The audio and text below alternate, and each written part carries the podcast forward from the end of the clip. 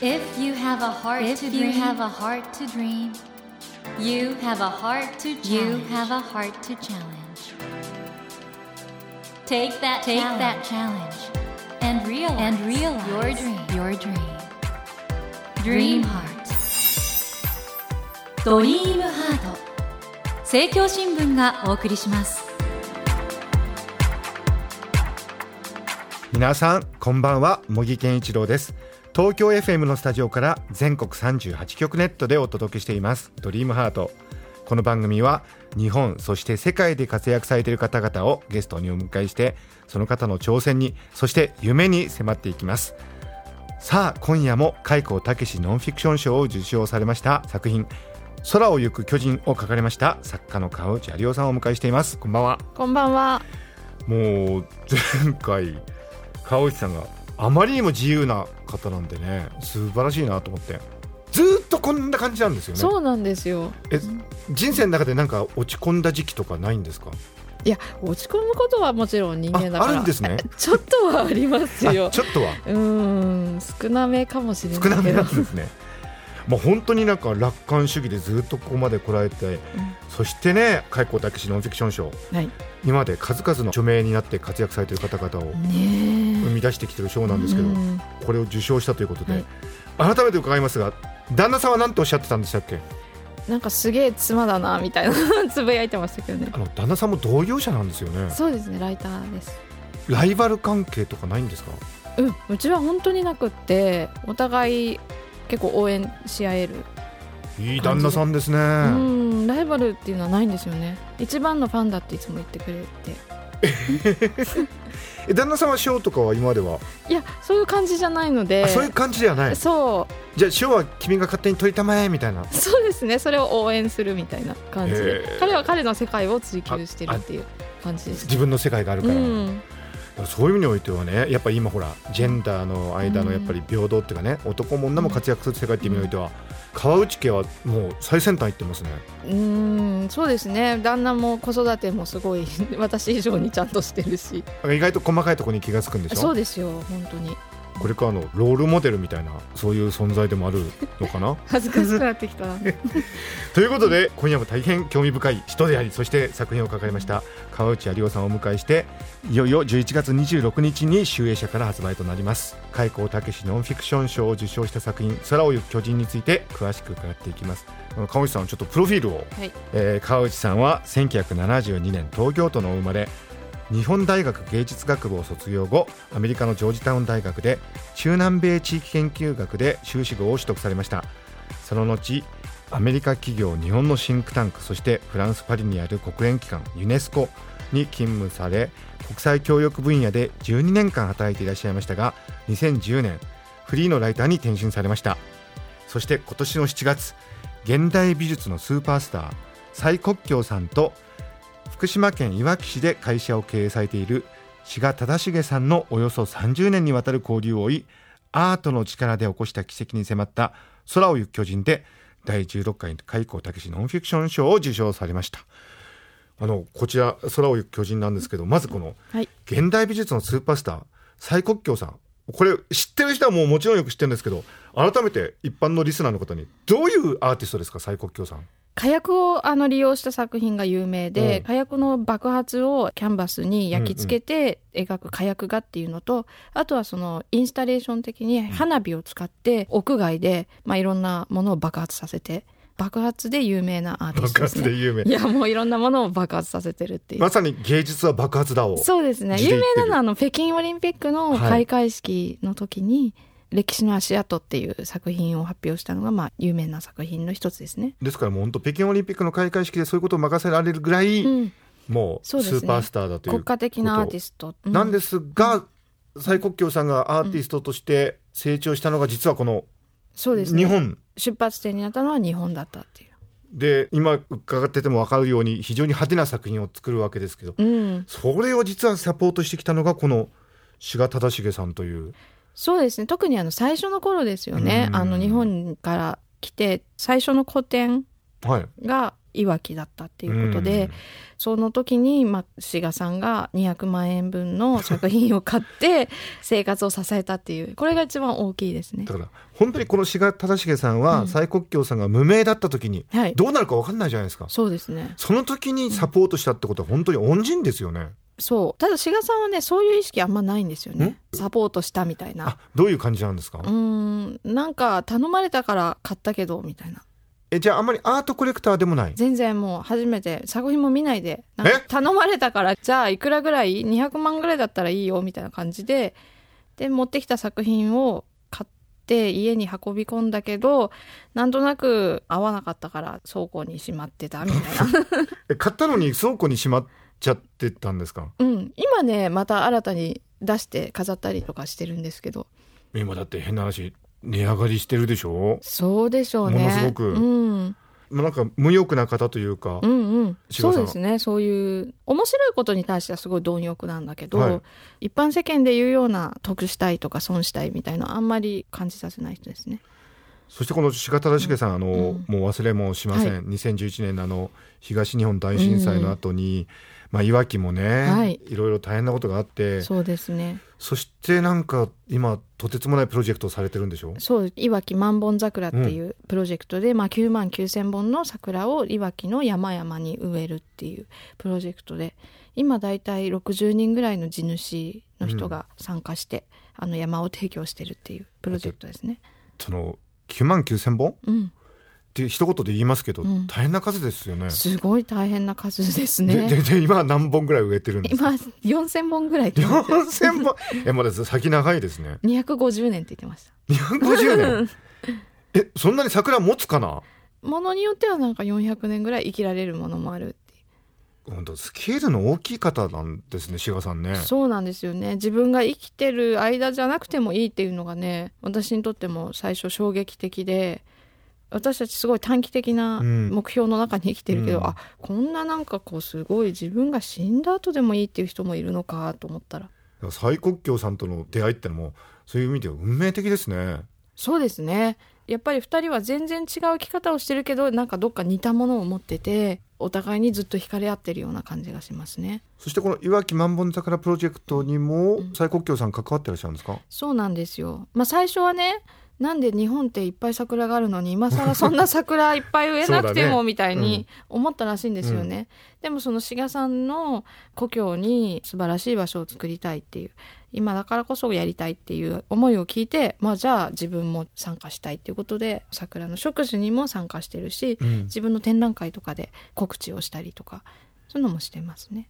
だから本当にそういう意味においてはあのこの空を行く巨人は現在進行形のそう。ことを書かれてるんですよね。そうなんですよ。だからどんどん変わっちゃって書き終わった後もどんどんどんどん展開が進んでるまた移ってるということ。そう。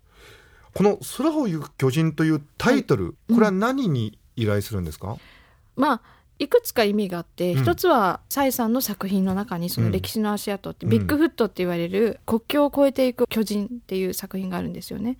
まあ、人工的な国境を越えて巨人だったら自由に旅していくだろう、そういう思いが込められた。もう一つはまあ2人が空を愛する人たちで2人は自分にとっては巨人みたいな存在なので、まあ、2人をのことを言って空を行く巨人。うん。とても印象的なタイトルでうん。スケール感もあって、ん。だからこれは本当川内さんの作品を読んだ方が多くがその気持ちが楽になったとかね自由に生きていいんだって思ったっていう、うんなんかこの作品は特にそれ強く感じますね。うーんそうですね。やっぱり長い人生2人が生まれるところから始まる。始まるんで。約60年間の人生と30年間の交流を追っているので、ジブリの鈴木敏夫さんも絶賛されてまして。これ鈴木さんとはどういう関係なんですか？私に影響を与えた映画関係者ってもしかしたら鈴木さん。え？なのかもしれない。あ先週ねあ子供の頃に私が映画を作るきっかけになった人っていうのは、まあ、鈴木敏夫さん。え具体的にはどのあたりの作品ですか？作品っていうよりも近所に本当に住んでて、え？スタジオジブリの鈴木敏夫さん近所にいたんですか？そうですね。同じマンションに住んでて。うちは9階で鈴木さんちは8階っていう。本当に？はい。えじゃあ知り合いだったんですか？もちろん子供の頃から家族のようにだからもう親戚のおじさんみたいな感じです私にとっては。えじゃあいつぐらいから実はこのおじさんがスタジオジブリの作品プロデュースしてるって気づいたっていうか？もちろんずっと気づいてて、うん。だから鈴木さん家に行くとナウシカのなんかこうメモ書きみたいのがコピーして置いてあって。ええこの紙ちょうだいみたいな。すごい話だな、えでもほらあちらはアニメじゃないですか。そうですね。でも子供の頃撮られたのは実写なんでしょ？あの実写の映画も私も随分見ててであの鈴木さんがね私が小学校6年生の時にナウシカを初めて作って、うん。でみんなで見に行って、うん。あこうやって映画って作っていいんだなみたいな。ナウシカを見て映画って作っていいんだなと思ったんですか、だって近所のおじさんが作ってるじゃないですか、えーまあ そうなんですけど。いやーあの鈴木敏夫さんねこんなこと書いてますよ。マンションの8階に僕の一家が9階に彼女の一家が暮らしていた、僕は今でも彼女のことをこう呼ぶ。あっちゃんやったね。開口武史おめでとうって。なんか本当になんか親戚のおじさんみたいな。いやそれまで私この同じマンションに住んでてっていうのは言ってなかったんですけど、うん。今回帯を頼むっていうので言ったらこの帯が出てきたのでここまでもう言っちゃったんだったら鈴木さんがもうじゃあ私も言ってもいいか。本人が言ってんですからね。うんと思って今解禁になりました。これこの話すごいな。僕はこの話を他人事として読むことはできなかった。蔡国強と宮崎駿が折り重なった。うんってことは自分は志賀忠重さんだと思ってるってことだよね。そうですねきっと。これいい話だわ。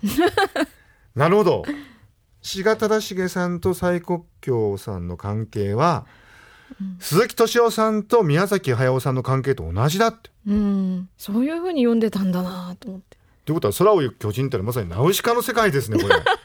そこまでつなげちゃっていいのかな。うわうん。そう考えるとその宮崎さんというアーティストをはい。大きく育てる上で、鈴木敏夫さんの力はすごく大きかったし、うん。蔡国強さんが世界のスーパースターになる上で志賀忠重さんのうん。力は大きかったっていうことで、はい、そこら辺がやっぱり人間の出会いの素晴らしさ、そうですね、うん。やっぱり二人一人じゃなくて二人だったっていうことですよね。うん。いやー本当にお話を伺っています、えー今夜の「ドリームハートは作家の川内有夫さんをお迎えして今年の開口武のノンフィクション賞を受賞しました作品「空を行く巨人」これについてお話を伺ってますがあの川内さんノンフィクションってね時代を捉えて人間の存在というものを包んで、本当になくてはならないジャンルだと思いますしノンフィクションを取り巻く環境って必ずしもそうですね。よくないじゃないですか、うん、これからどうすればいいですかねノンフィクション作家。うん、作家としてっていうよりは、うん。まあ、ノンフィクションを取り巻く状況は今非常に厳しい状況だと思うんですけれども、で若い人もノンフィクションを読まなくなっている。うん。そういう中で本当にあった物語っていうのはどんどんどんどん届けていかなければいけないものですよね。多分本っていう形じゃなくっていろんな形で素晴らしい物語を届けていく努力が必要なのかなと思うんですけどだから私なんか本という媒体で書いてるんですけど、うん。いろんな形にこうスピンアウトしていくといいなとか思ったり映像になったりとか。なるほど。そういう意味においては、ウェブサイトでノート、あそうですね。これを書かれ始めるんでしょ？今始めました。始めた、はい。連載って言っても誰かからお金もらってる連載ではないんこれですけど。投げ銭っていうかね。ね。いいなと思ったら少しちょっとそうです。寄付するみたいなやつですよね、どういう内容で書かれてるんですか、まあ、日々のエッセイとか空や巨人に関する裏話とかまあでも自由に毎日ちょっとずつ書いていこうかなとは思ってます。やっぱり書きたいっていう気持ちは強い、ありますね。エッセイは書いていきたいな、自分も読むのが好きだし、うん。結構書きたいことはあるんですけど、うん。やっぱり長い海外生活の中でいろいろなことがあったり。いろいろ材料は溜まってるんですね。そう。でも誰にも頼まれないから今もうノートでどんどん書いていけばいいかっていう。あ方針に変わりました。ーでこれから本当いろんな媒体もちろんあの集英社さんから出うん。す単行本とかもすごい大事ですし、うん。まあノートみたいなね、はい。ウェブの媒体も含めていろんなところでうん。これからいろんなことをやっていくと、はい。やっていこうと思います。川内さんあのこの番組は夢がテーマなんですけど、はい。川内さんのこれからの夢って何でしょうか？映画を作りたいです。出た！どういう映画を作りたいですか？具体的にこの絵物語をとかいうのはまだ決まってないんですけどやっぱりだんだん自分の昔の夢に戻っていくようなところがないですか？なんか人生。だからね純粋なねうん。夢ね、あの頃ああいうことを夢見てたんだよなって今なんか夢って聞いたら頭に浮かんだのは映画だったんですよね。これも自分で脚本も監督もしてというイメージですよね。いやまあそこまであれ下働きでもいいかなと思います。でもひょっとしたらね何年後かに撮ってるかもしれませんしね、撮りたいね。本当に。あ本当撮りたいみたいですね。なんか今だんだん盛り上がってきました。お話ししてたら。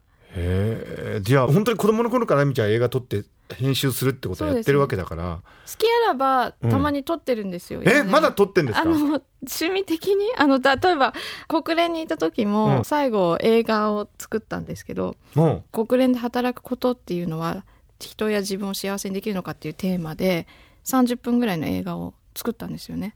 うへえそういうのってネットとかには載ってないんですか？載ってない。最後辞める日にみんな集めて友達国連の一部で映画館があるんで、うん。そこでかけてもらって。うん。じゃあ川内さんの幻の作品ってたくさんあるんですね。ありますね。本当に恥ずかしいから別に誰かに見せたいとかいうのはないけどネットに載せちゃいましょうか。